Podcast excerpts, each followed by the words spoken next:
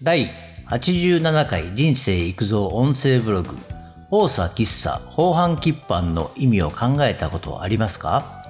大佐喫茶法飯喫飯は漢字も読み方も難しいので概要欄に貼り付けておきますね。現代社会の今にとてもわかりやすく教えてくれる前後です。自分自身の行動や考え方を整理するときに役立ちます。難しくはないですからね。ということで、はじめに夢中になることで集中できます。そして力は倍増しますって話。スポーツ選手は本番に合わせて調整しますね。本番当日も微調整であったり、主に精神的な面を調整します。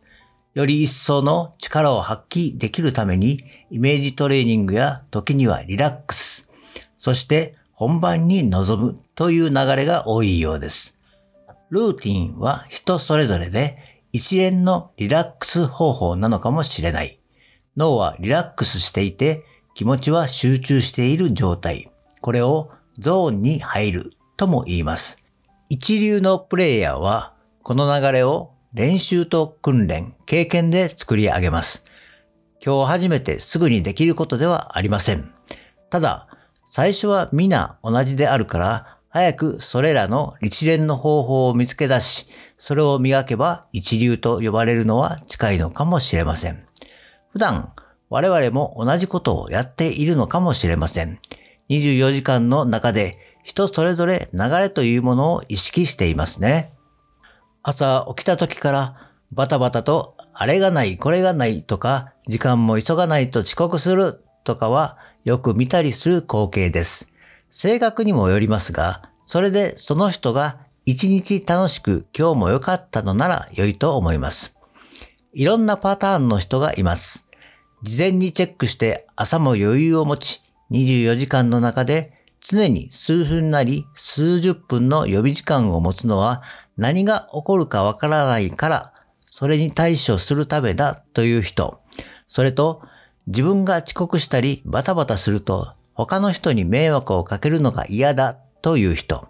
それによって24時間ほぼ予定通り行けば充実感は満足し、翌日に備えられるし、自分の趣味の時間が持てるという人。自分なりに納得できれば、自分のルーティンで時間を使うのが体にも良いと思います。というものの、時には慎重になりすぎず、勢いをつけて人生行き当たりばったりぐらいでとにかく行動で進め、進めという時も必要ですね。ただ、それはあくまで精神論のことで PDCA、Plan, Do, Check, Act これを念頭に行動することが条件で、その上で精神論を鍛えていきましょう。その PDCA を自然と身につけるためには、いつも言っている心との会話である。最初は意識して PDCA をまとめる。